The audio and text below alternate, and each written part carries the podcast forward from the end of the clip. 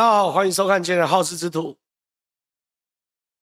啊，开始之前先喝口水，因为录了一整天的节目，我最近声音有好一点，稍微好一点，大概恢复到全盛时期的七成，好，所以观众朋友不用担心，我会慢慢慢慢养喉咙。那我声音什么时候会好呢？我预估有机会，有机会，有机会会是在这个过年的时候好，哎，过年时候我可以休息十天，那那时候应该会好。那一样，我们是好事之徒，现在进进展到现在上面二点零，我我觉得已经进展到三点零，哎，好事之徒三点零，三点零就是晚上嘛，对，我们晚上的好事之徒，以后晚好事之徒大家要记得，我们都是从每周三的晚上九点到十点直播，我们来进攻黄金时段，晚上看可不可以把它打下来，黄金时段好这一件事。另外一件事，有些人是新朋友嘛，所以还是一样跟大家讲，我们好事之徒呢，我一开始会先开场跟大家分析一下。这个礼拜最重要的新闻，也是我认为最值得跟大家分析的。接着就会进入到 Q&A，那 Q&A 呢，也不是每一题都会回答。第一个，我相信有些朋友是通过我的脸书看我的好事之徒，记得哦，一定要点上面的这个所谓的连接来到 YouTube，我 YouTube 这边可以这个留言，在这边留言的话。就可以这个回答问题了，但是我们会有优先顺序哦，先抖内的我们会优先，有抖内的我们会优先回答，那没有抖内的话，我们就会放在后面。那最后就是谁先问，我们就先回答。好，那进入到这个 Q&A 环节之前，当然是先照惯例先回答今天最重要议题。我认为最重要最重要议题是什么东西呢？来，民进党二零二四利空出尽了吗？苏贞昌打包卸任，哎，这是我们这次要聊的。我现在问一下观众朋友或听众朋友，如果觉得苏贞昌会下台的打加一，不会下台打减一，我们来做一下调查。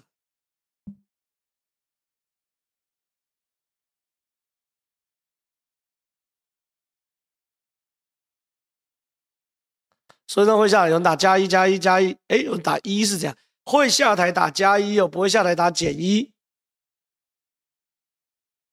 哦。哦，拍谁拍谁？有人说真的是现在吗？我把时间点、时间轴定的比较明确点，农历年过年的前或后会下台的打加一啊，会下台打加一。我把时间轴定前面一点，你不然说总会下台啊吗？一十年后下台也是下台，农历年前前后会不会下台了？我认为会下台的打加一，不会下台打减一。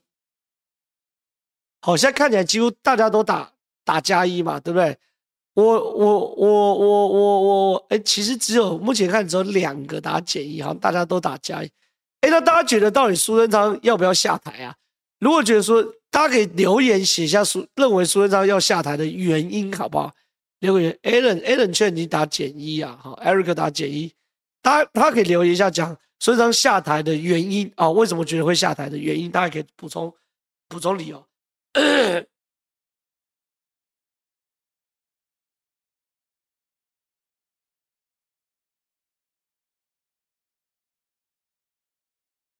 有人说党内压力太大，对民进党的大势所趋，国民党希望苏贞昌不要下台，现在下台好像比较好。下台要是不下台，二零二四年国民民进党的起了了，太多人要他下台。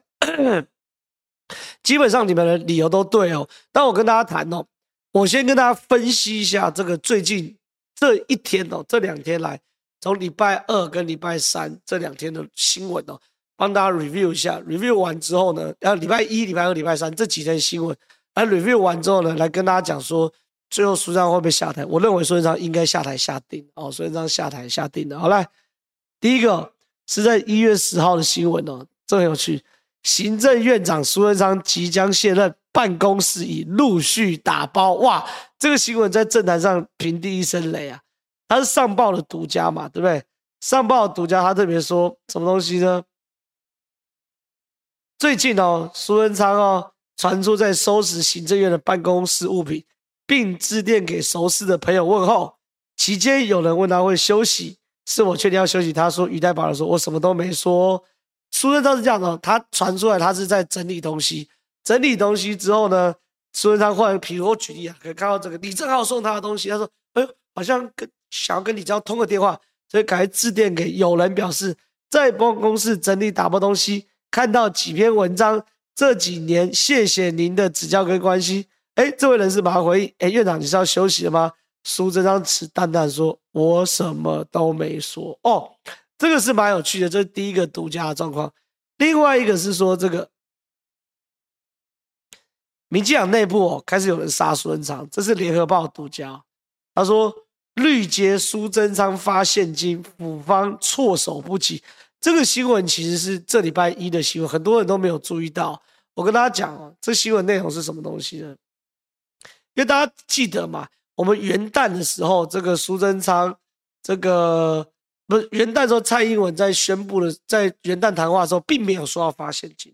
可是很有趣哦，在元旦完后一月四号的时候，就礼拜三的时候，苏贞昌忽然说：“我要发现金，我要发现金，我要发现金。”哎，大家傻眼，说到底是蔡英文觉得决定要发现金，由苏贞昌公布，还是怎么样？这个独家很有趣。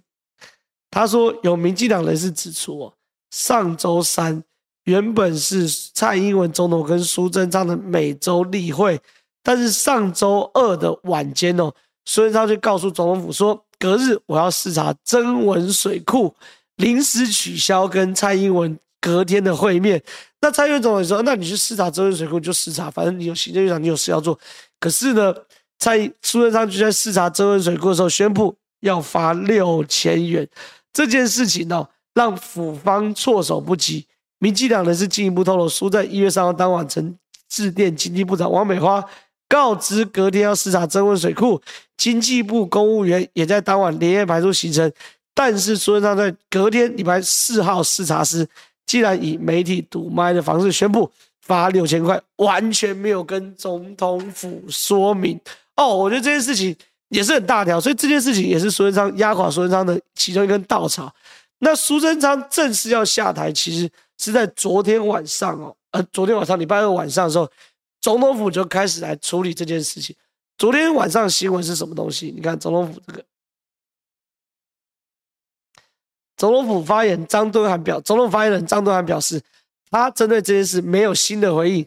内阁改组议题答案跟之前一样，有定案就会报告，大家不用过度臆测。OK，换句话说，苏贞昌要不要下来的这件事情哦，昨天晚上总统府还是说没有定案哦。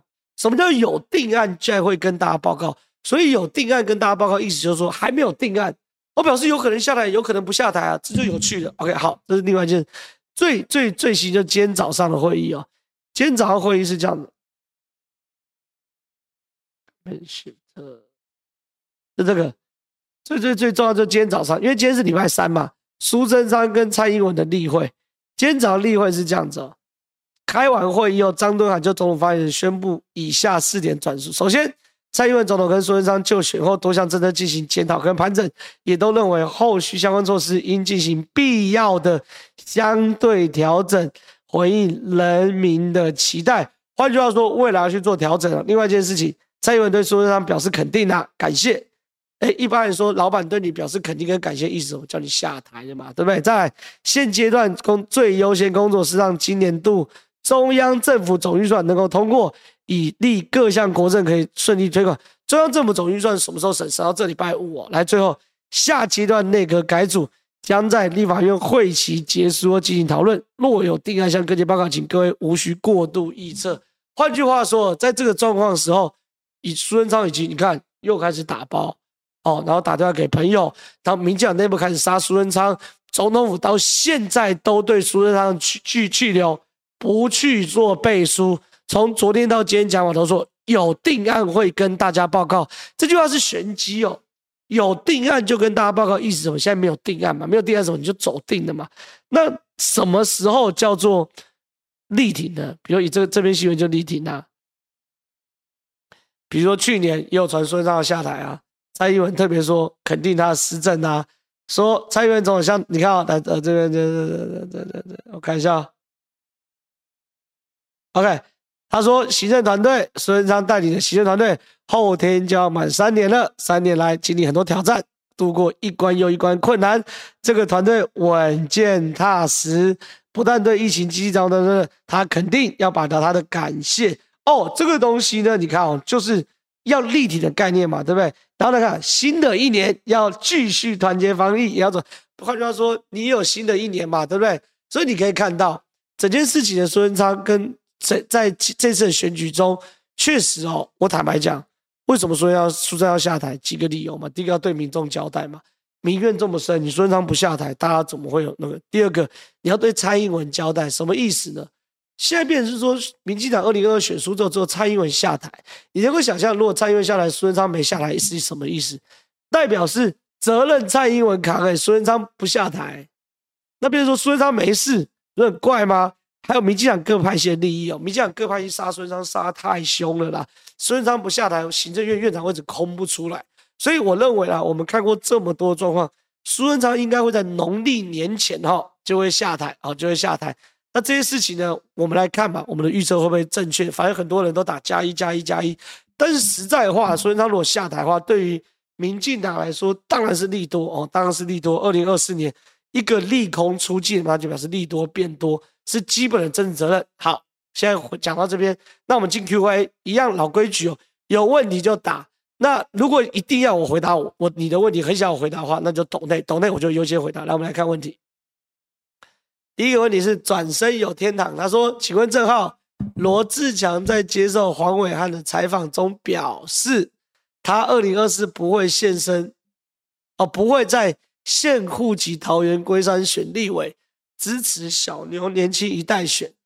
好，小牛很大可能会重披国民党战袍，他自己在思考桃园另一个选区，也可能回台北选。”但不挑战国民党现任的立委选区，直接 PK 民进党现任立委选区，我怎么看？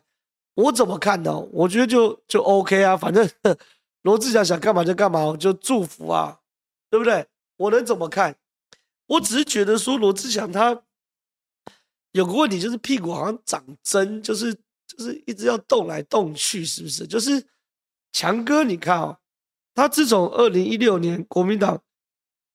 败选之后，就国民党政党轮替之哦，不对哦，二零一二年国民党政党轮替之后呢，然后呃罗智强一开始先是流浪嘛，对不对？那流浪后来到二零一八年，他好不容易这个选上台北市议员的时候，期间一下子说要选总统，一下说要选台北市市长，一下说要选桃园市市长，我觉得都没有都没有一个根呐、就是好像屁股长针，这边做做那边做做，这边去去那边去去。对你讲，他讲的是很有道理。哦，对我这区就让给小牛，那我就去别区。那别区你也是要生根呐，对不对？你你你总不会说一直在一直在云端。就像我这次选基层的选举，我很吃亏，就是我没有生根嘛。而再怎么样没有生根，我上次我也选过一次立委啊，我选过一次立委，而且我是中和人，我对中和是很了解的。可是罗志祥一下子大安文山的议员，一下子说要选台北市市长。一下选桃园市市长，一下落脚龟山。那落脚龟山的时候，你也没有在龟山生根，或者说去桃园市别区。那你要去桃园市别区的话，那你就去桃园市别区吗？那你要先赶快去跑拖啊！看起来也没有去跑拖嘛，对不对？最近我常跟罗志祥同台嘛，看起来也没有去保他。所以，其实强哥的生涯规划当然都尊重，没有人不尊重你自己的生涯规划，每个人都尊重，只是。你这样跑来跑去，屁股坐不住，其实我觉得是不太 OK 啦。OK，好，看下一题。全正好，郭台铭配王金平是不是最好的组合？完全不是，甚至我觉得郭台铭配王金平不是个好的组合。为什么？因为我觉得王院长已经失去了社会的支持度跟社会的动力了啦，对不对？就说。王金平想选总统不是一天两天的事情，可是王金平成也立法院，败也立法院嘛。什么叫成也立法院，败也立法院？成也立法院就说王金平院长其实就是在立法院，所以累积了当立法院院长，所以累积了很大政治能量跟政治的这个这个这个人情。可是问题是败也立法院，就说你在立法院做那么多讲好听叫调和顶戴，讲难听叫巧事情的事情。民众对你的观感一定不可能太好吧？那在这样的状况之下，你看有人说的很好啊，三陈三说嘛，他不是政治下野，对啊。然后这样这这四年，王王院长又没有这个好像显著对于国民党来说有什么明显的贡献，就说，比如以郭台铭来说，为什么现在声声望那么高？就说他虽然上次没有成功代表国民党参选可是他在台湾人疫情最严重、最需要帮忙的时候伸出手，然后打通了购买 BNT 的关节，买了 BNT 回来。这对很多台湾人来说是感念，就说你有为台湾人做事。这四年不是空转，所以郭台铭现在政治声望高。可是王金平又没有，对不对？王金平又没有，所以王金平跟郭台铭配，我觉得是很怪的组合。可是王金平帮郭台铭会不会加分？我现在讲说，如果郭台铭选哦，如果郭台铭选，当然加分，因为郭台铭最大问题就是没有组织票嘛，他在民间确实是有一定的声望，他在蓝营也有一定的声望。可是很现实是什么？今天办个造势，人动不动的出来，对不对？这最这这这最现实的嘛。你人要动得出来才有用。所以郭台铭如果要选的话，北中南东最少这四个区域一定要找一个人帮他组抓做组织动员，对不对？那这个东西呢，对于郭台铭来说是他的困难嘛。那王院长如果帮郭台铭的话，至少至少他会谈什么？这个南部的组织盘哦，当然南部组织盘我必须说还是民进党强，可是至少。王院长算是南部的精神领袖，还是可以号召一些，至少七三开嘛，对不对？好一点七四六四开。可如果没有王院长帮忙的话，南部主持办就九一开啊，对不对？所以说，呃，王院长跟郭台铭的合作绝对对郭台铭选中人有帮助。但是如果是搭配的话，啊，搭配的话，那就不 OK 了嘛，对不对？就是没有加分到了，所以我觉得比较难。好，来看下一题。请问浩哥，光晴姐节目来宾说郭侯配照目前的气势天下无敌，我我只能说，如果能够郭侯配的话，以目前来说，国民党有很大胜算，没有说一定赢，选举没有什么天下无敌啦、稳赢的什么什么之类是没有哈，稳赢也有可能翻盘哦。可我只能说，郭侯配这件事情是国民党现在的最佳解啊，最佳解。什么叫最佳解？就说。呃，郭侯配的话，第一个，我觉得侯友谊可以补足郭台铭很多部分，比如说郭台铭政治幕僚不足的部分，就说郭台铭他一直都是有有这个民间声望，然后有空军的，可是郭台铭有个问题说，他如果打仗的话，他旁边幕僚的厚度够不够？有没有真的够强的人，哦，可以帮郭台铭操盘？哦，这目前来说看是比较看不到，比较缺乏的嘛。郭台铭二零一九年的时候，其实就是因为他周遭的政治幕僚并不强，好，并不强。可是问题是，如果他跟侯友宜配的话，那侯家军的马就进入到竞选办公室啊。那进入到竞选办公室的话，那其实某种程度对于侯友宜来说，自己幕僚进入到竞选办公室，一定帮侯友宜，可不可能不帮郭台铭嘛？所以会让一些有真的选战经验的人开始协助郭台铭这边去打选战。那协助郭台铭打选战，等于把郭台铭的短板补足，然后再加上说郭侯配的话，变成是说这个国民党没有分裂嘛，因为国民党现在气势比民进党好，党好，这是事实。那郭侯配意思代表什么？国民党没分裂，国民党没分裂，对国民党来说就已经很赚了，所以没有到天下无敌，但是会占非常非常大的优势啊！实在话是讲，来看下一题。全正好，为何民进党新竹市议员还是要力挺林志坚？民进党自己都切割了，这样对赖清德二零二四年很伤。我先讲哦，林志坚的案子哦，我认为是美熊刷了，就是会变赖清德永远选二零二四的包袱。我公开讲，赖清德二零二四的包袱有三个，一个是苏贞昌，一个是台南市议长，第三个就是林志坚。那苏贞昌刚好看起来，这个这个刚好看起来是。是是会下台？哎，我先回答。这李彩莲说，苏院长真的有那么烂吗？没功劳也有苦劳，别太伤人。我跟这个李彩莲报告，现在不是苏贞昌院长烂不烂的问题哦。就算他很好，他也得下台，就那么简单，就那么简单嘛。因为现在谈的是责任政治嘛。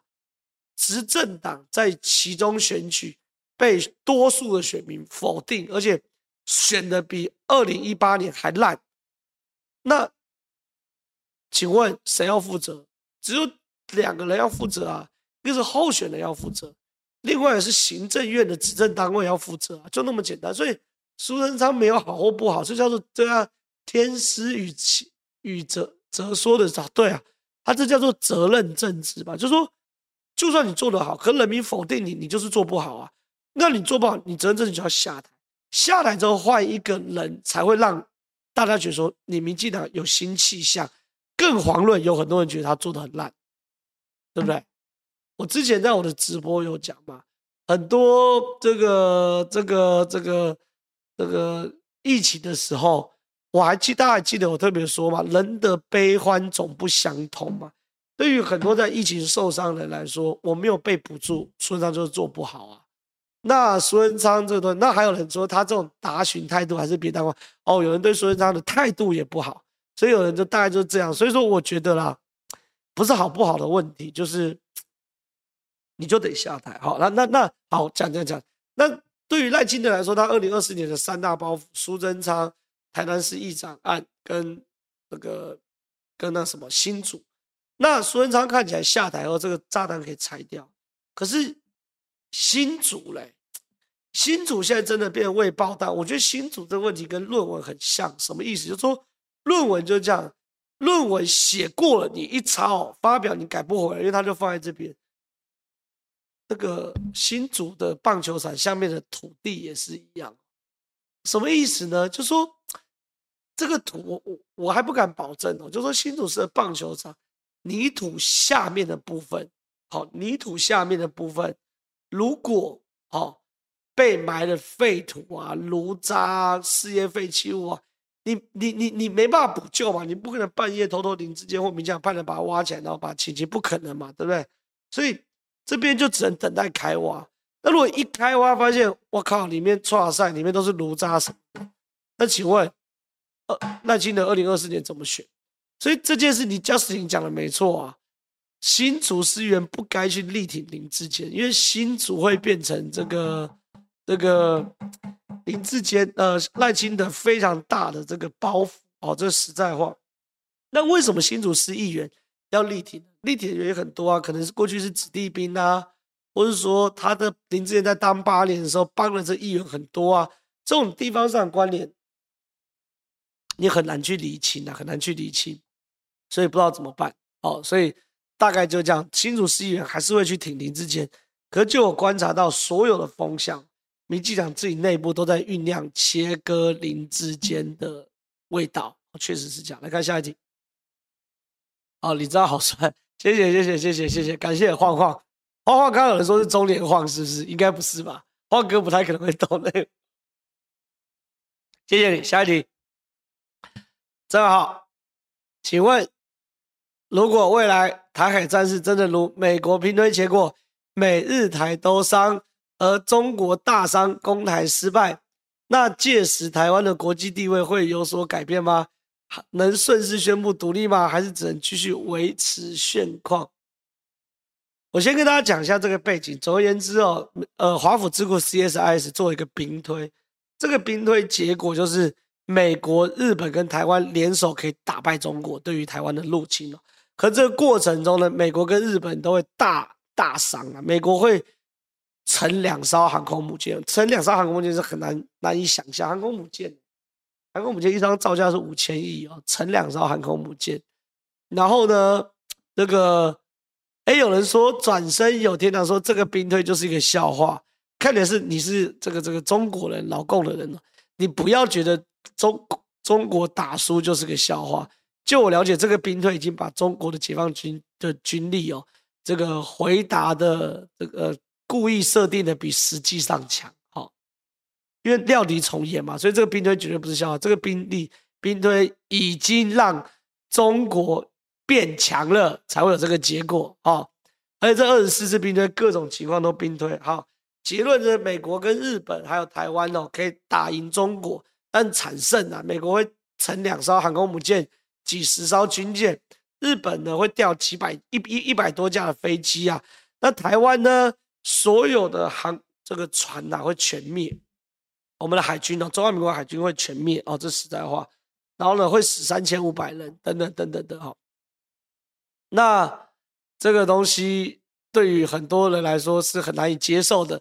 然后转身有天堂，你这个西阿拉，对，看你这阿拉，他他来讲什么？这是中国共产党内部在洗这个兵推的说法。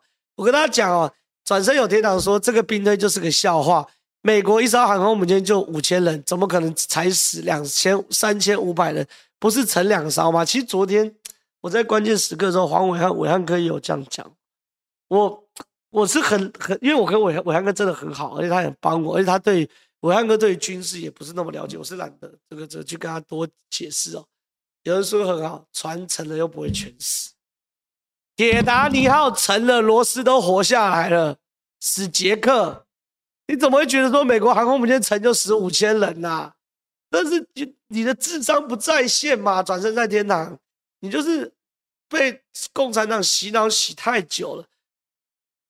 航空母舰沉，沉是因为它被很多东西打到，打到后确定没办法作战，这时候美军会启动撤离程序。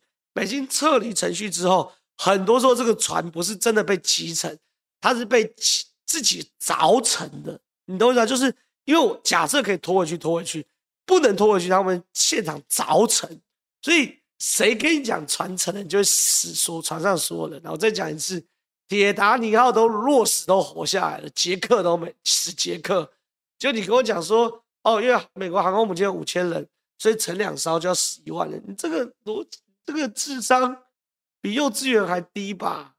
就是我，你你你你你你确定？你是人类吗？还是你是这个 这个呃，还是你是反串的？其实你你你你你你是在黑中国人，其实你是台湾人，你去去去去去想去黑中国人，让人家显示说中国人智商都很低，哪有这种事？真的是，他说这是在打仗，五千在海洋能救走，你去研究一下，转身这样去研究一下中途岛战役，好，去研究一下中途岛战战役，在二战的时候。日本非常多军舰都沉，和沉的过程中都先坐小艇走掉，大多是舰长留在军舰上面与军舰共存亡，是舰长不愿意逃跑，好不好？乡巴佬，我懒得理你了，好，大概是这样了。好，继续。那这个这个这个台湾能够顺势宣布的，不知道。乌克兰打仗打成这样，好像还是要看，不一定啊。你要看那时候国际氛围，就是说。仗打完了，可是像现在乌克兰现在最大的问题，乌俄乌战争最大的问题是要怎么样让这个普丁有台阶下嘛？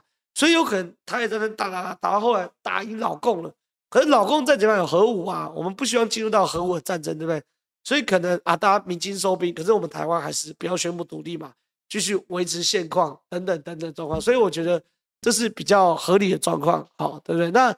至于这个这个这个这个喜憨儿的这个五毛啊，就不要再留言了，这太蠢了啦！什么航空母舰五千个人，所以沉船就要死五千人，你这智商真的是不在线。好，来看下一题。对我来说，啊，你还转世有天堂，你还死撑？二战的和现在武器能够比吗？但二战航空母舰的逃生设备跟现在能比吗？不是很白痴吗？啊！好了，你去你去旁边玩玩沙了，转身有天堂。你的智商真的不在线哈。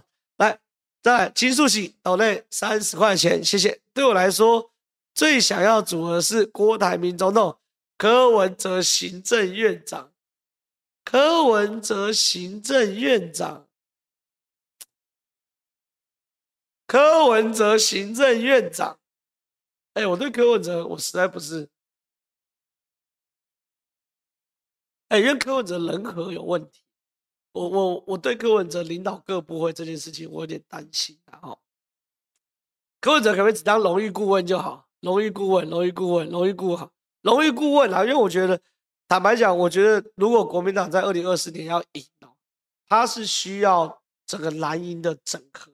哦，蓝营整合当然包含郭台铭，包含朱立伦，包含侯友谊。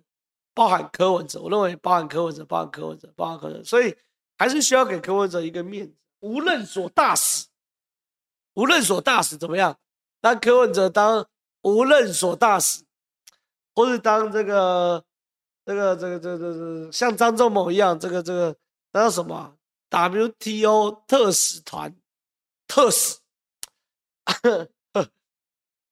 还是让柯文哲当驻驻美大使。反正我觉得不能当行政院长，不能当行政，当行政院长会完蛋。先不要，先不要，先不要。总统府执政，总统府执政可以，总统府执政可以。哎，有人说总统府执政，还有人说可以当延上的特别来宾啊，也行，也行，也行。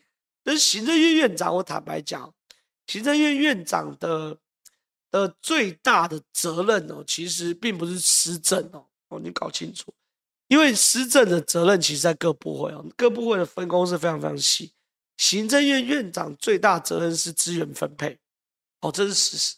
苏贞昌可以做那么久，原因就是因为苏呃呃苏贞昌资源分配真的厉害，哦，他了解各派系，然后各部会的规则，然后可以去做资源分配，所以苏贞昌可以做那么久。可是柯文哲对于资源分配这件事一直都是死脑筋的，我觉得比较比较比较不 OK，比较不 OK 了。好，看下一题，下一题，下一题。正浩再战下，哎，先感谢董内五百块，谢谢。正浩再战下一届议员的话，会考虑同样用农事干净选举打法，不挂看板，街头宣讲吗？原因跟我们说一下。我觉得我如果我我先讲，我我下一届很有可能不选议员，好，不见得选议员。原因是因为我现在今年三十八岁哦，三十八岁，我觉得我现在比较年轻哦，当议员还不错。可是我下一届我四十二岁，我四十二岁，我认为我那时候不的人生目标不见得是做艺，我不见可能有其他舞台啦。哦，就是说每一个人生的阶段不一样，三十几岁会有三十几岁想做的事情，四十几岁会有四十几岁想做的事情，同样五十几岁也会有五十几岁想做的事情。所以我觉得我下下届四十几岁，我觉得不太会。那另外一个，假设我选的话，我觉得 Alan 选你说的很好，在综合不太可能用农农选法。那第一个我也必须承认啊，小弟我没有吴怡农帅，对，就是说这个吴怡农也没吴怡农声量那么大，对不对？因为他站出来自然就有声量，农夫农包，对不对？自然就有新闻。而小弟我呢，还是蛮需要一些呃看板，对不对？这这看板，这个这个这个文宣，对不对？跑脱，这还是。也不了嘛，我自己自己的斤两，自己自己自己自己知道。哎、有人说身材没有人家好，我最近是比较累一点，欠栽培。我说我身材不错，好不好？大家搞不清楚状况。这个这个这个这个什么样状况可以公布我的身材？公布我的曾经的身材，曾经的身材，曾经的身材。大家大家帮我想个方式，如果如果怎样，同上多少人公布公布公布。算了，不要公布身材，尴尬尴尬。反正就这样，反正这样，我不可能用农事选法了，不可能，不可能，不可能的。好了，这个这个，大家下一题，下一题，下一题，谢谢你的支持，谢谢你的支持。小英任内，监察考试院会废除吗？都不会啊，考试院监察考试院，哎哎，荣海哥，好久不见，好久不见。监察考试院不会废除啊，矿业法会修法不会啊。台湾核电放弃，好像都是小英总统政见。对啊，对啊，对啊，核电会放弃啊。二零二五飞核家园，看起来民进党现在是这个铁了心，铁了心要要要要要放弃核电。可是我跟民进党讲，我我真心的建议民进党或是民进党朋友，飞核家园这件事情呢，不要再坚持，否则飞核家园这件事真的会让民进党失去政权。因为今年要选总统，选总统状况之下，今年什么时候选啊？明年一月要选总统，等于今年在大选。那今年大选的过程中是什么时候呢？就是会从二月、三月、四月、五月、六月、七月、八月、九月、十月、十一月、十二月、一月选总统啊？这不是讲废话？你知道你算这干嘛？我跟他讲，如果今年七八九月又发生停电的话，民进党真的很有可能不用选，哦，真的很有可能不用选。因为其实很多民进党的支持者或支持朋友不太理解二零二二年为什么输，那当然理由有很多啦。可是其中一个重要议题就是能源，哦，其中一个议题就是重要议题就是能源。好，那这个重要议题就是能源，意思是什么？我知道很多人都会说，哎。反尤其是反核人士哦，我我直接跟大家报告，我是挺核的，但是我不挺核四，因为核四真的造的很烂，太久。但我但我支持核能。很多人就会说啊，你支持核电，啊，你核电核废核废料放你家，这就这样子啊，这这核电厂会爆炸，爆炸怎么办啊？等等等等等等的嘛，哈，大概会讲这样。那我就会跟大家讲说，核废料没有危险性的，呃，那就放你家，放你家。我跟你讲哦，所有这因为这个逻辑，我我我大概能够理解，因为我是文理双修哦，我是这个是这个是台湾社会少数的文理双修，念文组的人哦，就是说，呃，核废料放你家，核电厂危险啊，等等等等等等的。可是问题是，念理工的人哦，都不是看这件事，理工会看说，那你危险系数是多少？就对念理工的人来说，没有危险或。所谓的危险跟不危险哦，没有绝对的安全，也没有绝对的危险，都是看危险系数。就说你危险系数在一个系数以下，它就叫安全。比如说坐飞机安不安全？安全。可是有人失事啊，失死很多人，没有，因为它的失事率在一个系数之下，它就是安全的。开车安不安全？开车有死人啊，都出车祸啊，没有。可在一个系数下，它是安全的。喝水安不安全？安全啊？不对啊，喝过量会死啊，那一样会水中毒啊。所以说，其实对于念理工的人来说，所谓安全与否，都是看你的安全措施做到什么程度来决定它安全不安全。没有绝对安全，没有绝对危险，这是几率跟统计的问题。所以，核废料对于我们念理工的来说，就是说你有充足的为主体，确保它散射出来的核辐射在安全剂量以内。那它就是安全，就那么简单，对不对？就那么简单。然后有人说，最大的问题说，老共打台湾核电厂的时候怎么办？好，怎么办？我问你，问大家一个简单的问题哦。俄乌战争打到现在，俄罗斯有直接去打乌克兰的核电厂吗？没有哎，扎波罗热核电厂是外围被炸，没有直接去打核反应炉哎，哦，没有直接去打核反应炉哎。因为如果一打核反应炉，等于就打核战嘛，就踩到大家强国里面那个底线嘛，所以没有打核反应炉的问题嘛。如果老共打核反应炉，我们雄风飞弹去打中国核反应炉啊，中国核电厂最多的核电厂是中国嘛，对不对？在整个沿海、福建全是核电厂，我们打你啊！所以老共不会打核核核反应炉，或者是当台海战争走到老共要打核电厂这这条路的时候。那我们有没有盖核电厂已经都不是重点，因为老公是有核武的，他可以直接打台湾的核，懂我意思吗？所以在我的考量里面，战争打核电厂是根本不需要讨论事情，因为如果它发生，那就知道核弹、核战、核战一旦展开，他打不打核电厂，老公都有都有核子武器嘛。我在跟大家讲，俄乌战争打到现在都没有核电厂被打，核核电厂反应炉被打。俄罗斯打扎波罗热核电厂都打周遭去吓人的，懂我意思吗？对不对？好，那有人问说，那这样正好支持核四重建吗？不支持啊，因为核是废了啊，你盖个核武，因为现在有新型的核反应炉了，大家去看一下书，它就是第四代核反应炉，新的盖新的了，不要再用旧的，太久了。好，来看下一题，浩哥，你不要这样，人家引以为傲的辽宁号。还是捡破烂回来的瓦良格号柴油船，当然不会懂现在高科技核子动力航母有什么设备。对啊，我觉得刚刚那个老共那个五毛真是还丢人现眼，怎么会蠢到说一艘船沉了，上面有多少人就死多少人？怎么蠢？智商不在线。来看下一题，请问老柯下届地老柯是谁啊？柯建铭哦。哎，我觉得很难呢，很难呐。我觉得新主让柯建铭重伤，而且社会形象很差啦。对啊，所以所以所以大概大概很难。来看下一题，正好，即便国民党总统没赢，民进党北部立委会不会也死一堆？不知道哎，因为我我坦白讲，我觉得立委的变数跟总统。当然有很大的正相关，但是也不是百分之百相关。我举例哦，中和啊，我的选区啊，我的选区，呃，中和大家很蓝，大大概大家都知道，毫无疑义，中和、永和、新店都很蓝哦。这新北市算是前几蓝的地方，而中和的立法委员一直以来都是民进党，这两届江永昌哦。为什么？因为江永昌一服务做得好，二派系出身，对于这个这个综合地方很了解，三江永昌的蓝绿的特性不那么明显，所以江永昌。所以说这个综合还是立委还是民进党。我再举例哦，港湖、内湖、南港，哎，刚等下好像有人问要不要开除高嘉瑜的问题，等下可能会回答。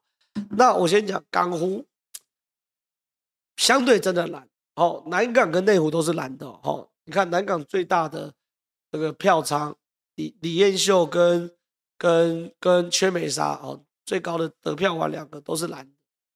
那内湖不用说，内湖本来就是蓝偏蓝居多，一大堆眷村什么的，有的没有的。那在这样状况之下，立委是民进党立委，哎，那高嘉瑜怎么活下来的？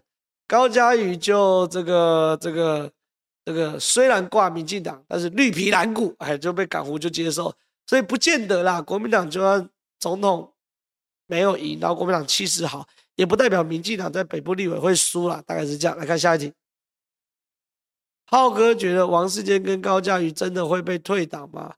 如果整个民进党只像梁文杰那样死鸭子嘴硬的人，是不是民进党未来会慢慢国民党化？我先谈哦，因为我民进党朋友我认识不少，我真认识不少，很有趣哦。他们现在讲到高嘉瑜跟王世坚哦，恨得牙痒痒，而且这种恨的程度哦，我感觉他们恨高嘉瑜跟王世坚大于恨蒋万安跟侯友谊啊。很多民进朋友确实，可是。他们到底会不会被开除？我认为不会。哦，会不会跟应不应该是两回事哦。哦，会不会是跟应不应该这样？先讲会不会，我认为不会。为什么？因为赖清德要当总统了，呃，不不不，赖清德要当当主席了嘛。高嘉，我讲白话文啊，高嘉瑜跟王世坚现在就是赖系人马，在扫除扫除障碍的两个前锋啦。这样讲我听听有不？懂了吗？就是高嘉瑜现在就是在帮赖清德扫除障碍嘛？那请问扫除障碍之后呢？那些怎么可能会让高嘉瑜下台下课嘛？现在那些在骂高嘉瑜跟王世坚的人，很大一部分其实就是赖清德讨厌的人，就是骂高嘉瑜，就是赖清德想要扫除的人。我我我我我讲白话文就是这样啊，所以我觉得不太会被开除，不太可能。整个政治现实不会了，好，来看下一题。钱正浩，侯要选二零二四，是不是因为一一二六赢太多下不了台？对国民党而言是乘胜追击，大家都拱出来。但浅绿观点的我比较担心，是一直陆续挺侯的背后那些人，包含连胜，包含赵，包含刚选上的王，谁啊？谁是刚选上？谁啊？谁刚选上？王哦，王鸿薇哦，王鸿薇，他们想把侯拱成正的，但侯的国际战略比较让大家都在大家哦。我到底讲什么？我觉得侯友谊有个最大问题，就是两岸跟国防外交是真的不熟，真的不真的不熟了。呃，有天师宇哲说侯友谊就是另外一个草包，我不敢讲侯友谊是草包。侯友谊的市政内政哦，是真的比韩国瑜熟太多太多太多的。可是说到两岸国防外交，我觉得侯友谊真的，我认为火候差了不止一点哦。那这种两岸国防外交这种东西是恶补恶补的来吗？哦，不是，没办法，国际政治它也是一种 sense 的培养，甚至包含你跟老共打交道，你要长期跟他打交道。你才知道怎么跟他打交道，这大家可以大家可以理解，就知道老公叽歪白目的地方，到烂的地方，这样你才有办法跟他打交道。所以侯友宜在两岸国防外交，这正是他弱项。那他的这个弱项过程中呢，再加上他身边的幕僚，并没有两岸国防外交的幕僚，好，他身边很多市政幕僚，然后政治幕僚都都不错，都强。可两岸国防外外交。的，感觉就是真的差多了吧？看起来是没有，所以确实比较机会被绑架啊，或是状况外等等的。可是偏偏以台湾来说，我觉得台湾的内政哦，其实你交给行政院院长做就 OK。台湾的总统反而应该专注在两岸国防外交，因为这是真的总统该在意的大事情，而且两岸国防外交会影响到台湾的未来会不会战争，或是说台湾跟美国关系，所以呵呵做胆机点，呵呵做胆机，或许侯友宜做行政院院长都比当总统适合。哦，这是我的看法跟观点。来看下一题。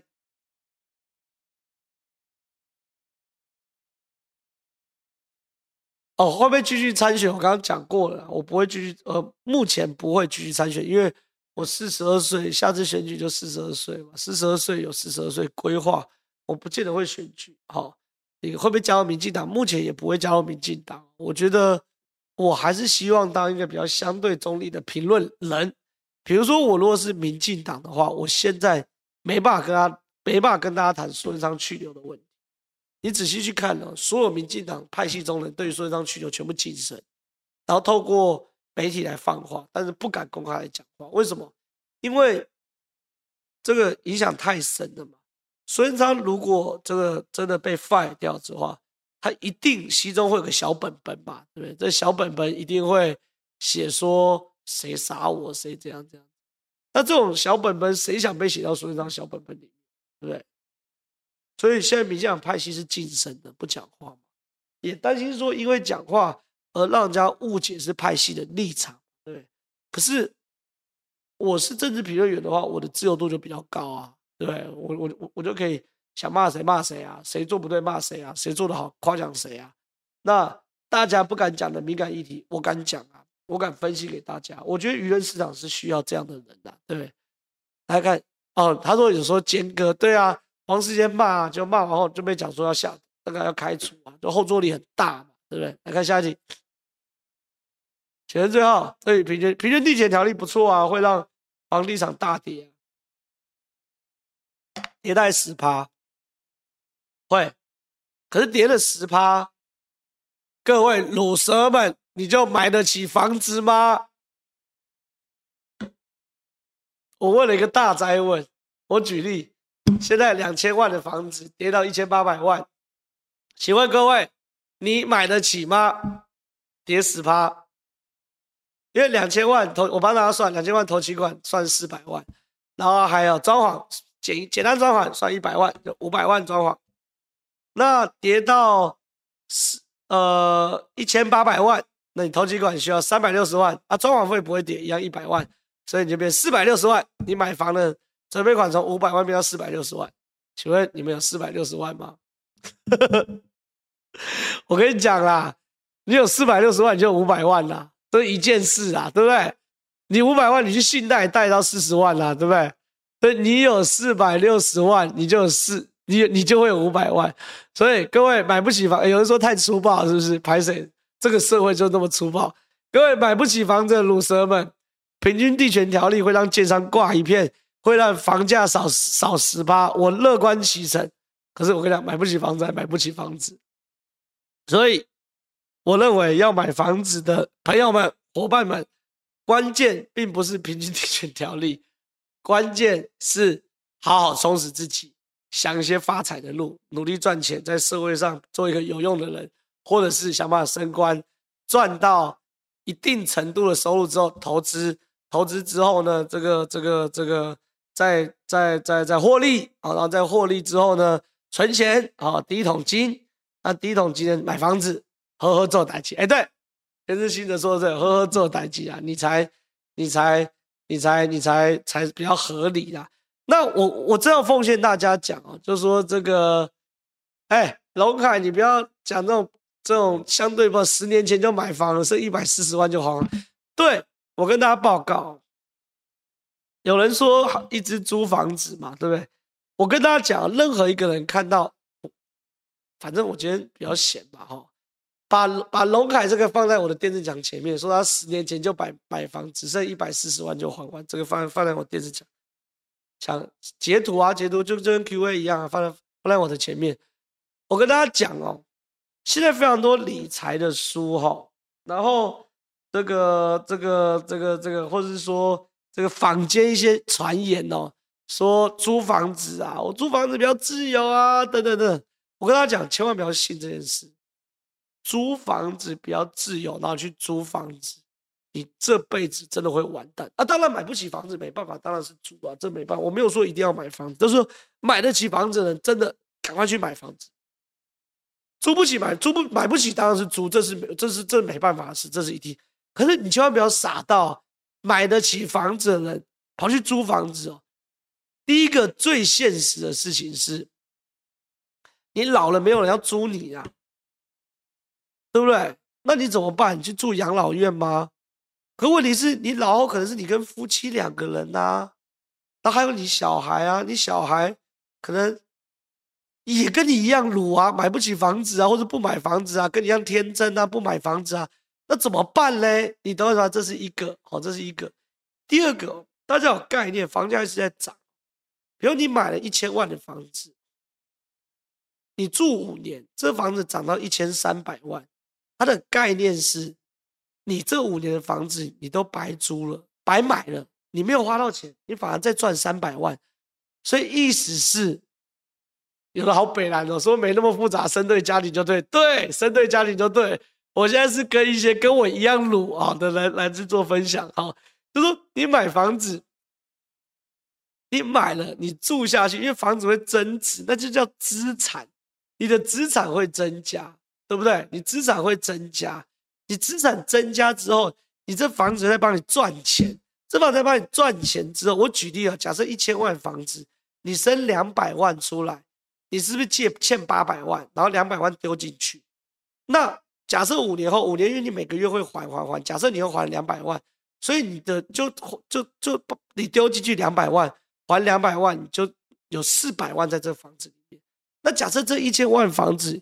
又涨了两百万，一千万五年涨到一千两百万，就不是过分的哦。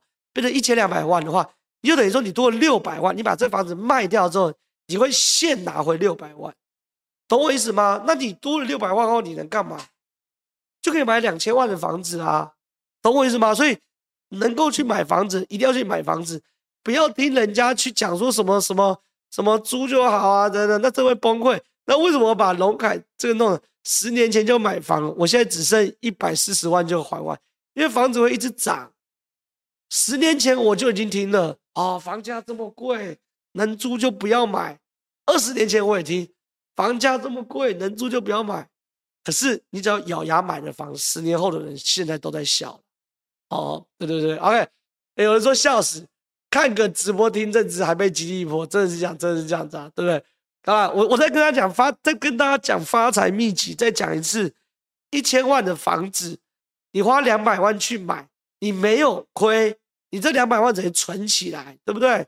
那你有八百万的房贷，你还了五年，可能剩六百万，那这一千万假设是一千两百万，涨了五年，涨一千两百万，请问你卖出去你会赚多少？赚六百万，没有什么工作会比五年可以赚六百万来的多。好、观众朋友、听众朋友，你们做工作五年赚到六百万吗？对不对？我我是赚得到啦，我才会一年多 一年就赚到，一年多就赚到，你们赚不到。可问题是，你只要买了房子，你就有能力在五年后拿回六百万现金，然后赚四百万。好，就这样。OK 哦，OK 哦。他说不赞成一买，不用，当然不能一买，因为我这这个我刚刚讲这个议题的前提是。买不起房子当然租，这没话说。你就是呵呵这代志，想办法让自己薪资高一点，然后在社会上被呃有有有比较有有做做一个这个这个可以赚到钱的人。可是千万不要傻到你有头期款的时候，还去听信那些笨蛋讲讲的话，跟骗你的坏蛋讲话，说租房子就好啊，这这真的太傻，真的太傻，真的太傻。啊，看下题，看下题，看下题。有人说前提是要卖得出去吧，房子都卖得出去，价钱问题而已。真是叫没有卖不出去房子，时间跟价钱问题啦，就算卖不出去，你租也租得出去啊。好，来看下一题。好，不要讲房子。这个正好，高虹安跟林志妙是不是都搞定司法？为什么他们没有搞定呢？你想太多了啦。在民进党执政，怎么搞得定司法？没有搞定的，大概是这样，大概是这样。来看下一题。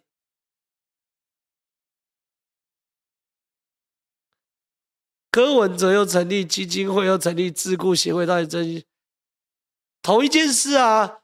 成立智库、成立协会都是为了要募款啊，啊，为了募款就是为了要选举啊，大概是这样。有人说浩哥，如果五年后战争呢？五年后战争就战争啦，不然怎么办？你以为战争会打到说整个台湾全部毁？你以为你那两百万现金、三百万现金不买房子存在银行，五年后战争你那两百万会值两百万吗？你把拜托，对不对？五年后如果战争，你这两百万一样变壁纸，好，除非你屌，你是狠人，你两百万把它这个这个这个这个换成金块，金块啊，金块。放在家里，然后一直租房子，好，那五年后的战争，哇，你有金块，你还你的，那我觉得你屌，你厉害，对啊，对啊，对啊，你你如果这样子的话，我我我都问你 OK，哦，你 OK，可是问题是，阿洛五年后没战争嘞，要拜托，五年后战争，你房间有金块，解放军上来所以把你金块抢走嘛？俄乌战争连你连乌克兰家的这个洗衣机都干了，还跟我讲金块。对不对？对不对？对不对？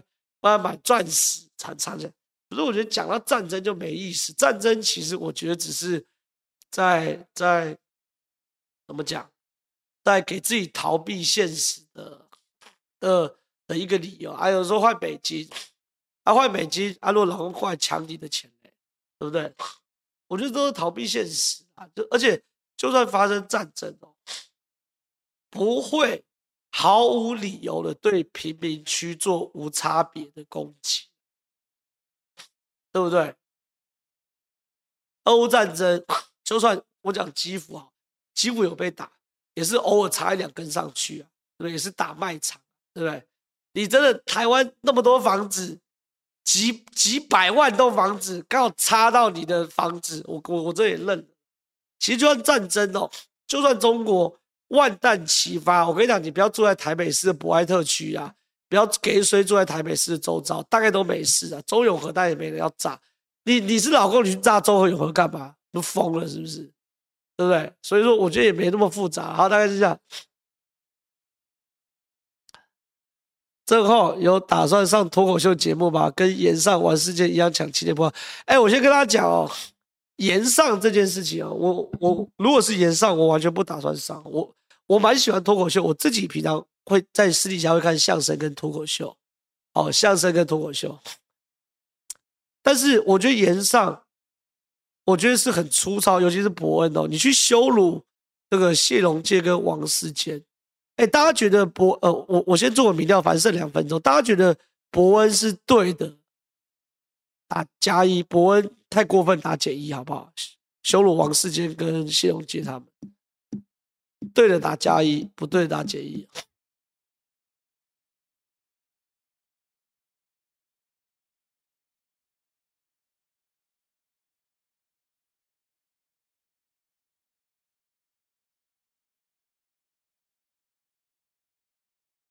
大部分都打减一哦。我先跟大家讲哦，这个有人打加一，每一次遇到这个话题，就会有人留言说：“啊，外国的脱口秀就是这样啊，你不懂外国幽默吗？”每一次都有人拿幽默来为伯恩的这种行为来去护航哦。可是我要跟大家讲，幽默不代表低级哦，你懂我意思吧？低级当有趣，这是这是两回事哦。其实。中国有一档节目跟炎上很类似，好，我讨厌共产党是讨厌共产党，我在讲什么反共不反中哈，所以中国有档节目叫做吐槽大会，大家可以去看。其实也是找个来宾，那这来宾呢，当然就是也是会有这个所谓的这个这个那叫什么东西，呃呃短板吧，可能有的是外遇啊，什么什么都都会有，都会有，都会有。可他们吐槽的就是会比较高级，不会不是就就不会像，不是你如果你的幽默没有经过包装，你直接说谢龙介你儿子是不知道把毒品塞屁眼吧？哎，王世坚你的外遇怎样怎样怎样？那请问这没有包装的幽默就不叫幽默，就是就是泼妇在骂街啊，对不对？就是烂大街在骂人啊。可是你你你你不能拿幽默幽默当你的挡箭牌。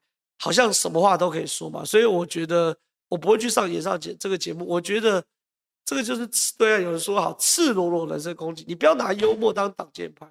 外国包含艾伦秀在去求人家的时候都有做过包装，对不对？所以我我完全不可能去上演上这个节目，而且我甚至会抵制这个节目。所以就是我觉得你你不要学人家学半套，然后学人家学半套之后呢，还振振有词的说，哦，这是幽默，你们不懂，我们没有不懂。我看非常多的相声，我看非常非常多的这个这个这个脱口秀。我甚至有一度想要去报这个开放麦，开放麦就是，可能因为开放麦台湾又是博文在做，我觉得赌烂，所以所以所以所以所以没有啊，没有没有没有，所以大概是这样。好，看下一题，哎，快没时间，等先先回那个哈。这集买房戳到我的笑点，现实总是残酷的，我也没买房的路上，感谢你，既然买不起房，我们多的钱就用来抖内好事之徒吧，对不对？资本激励，资本激励，对，但是我还是建议大家，因为买房还是，其实我认为出社会十年存两百万大概不是过分的事情，一年存二十万，尤其是你开始收入三四万，大概比较难。可你到六七万，我觉得五万以内不要想存钱，这是实在话。